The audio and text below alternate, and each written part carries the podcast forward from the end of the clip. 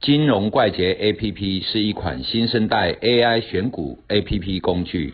以下节目是由金融怪杰 APP 独家赞助。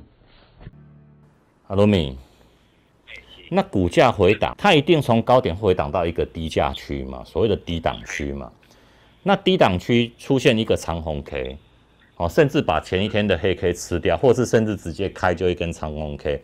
那是代表反弹的意思吗？你跟大家解释一下。我认为是反弹啊，你可能有不同的见解。你的问题是低档的长红 K 代表什么意思，对不对？对，那我认为是反弹的开始啦。其实低档的长红 K 哈，嗯，有分作两种啊。所谓的低档哈，譬如说它是走多头还是走空头的低档。嗯，如果是走多头，哈，像现在之前走了一个大多头，嘿，然后低档跌下去之后往上反弹。拉出一个长红 K，嗯，那基本上代表的就是说，这个短期的空头的卖压基本上结束了，那个反转点大概基本上就可以确定。啊，所以我们可以看着这支低档的长红 K，我们来做一个交易策略，就是说低档的低点不能再破了，嗯，如果破了，可能就有新的卖压出来，所以低低档的长红 K 哈，它主要是来做交易策略用的，嘿。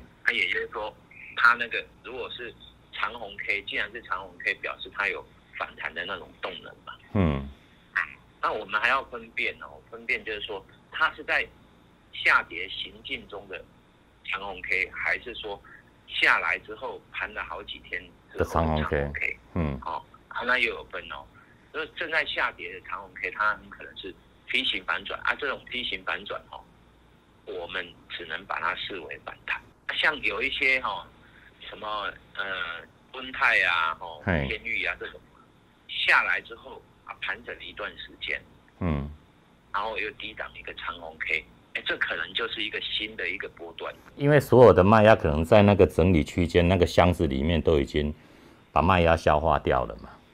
对，筹码沉淀。嗯，所以两种是不大一样的，所以我们哦看低档的长红 K 哈，你要看它。是叠升的反弹，还是整理过后的反弹？盘整一个区间，嗯，的长红 K，嘿，哦，好，这太重要了。好，我们谢谢阿鲁米。啊，不客气。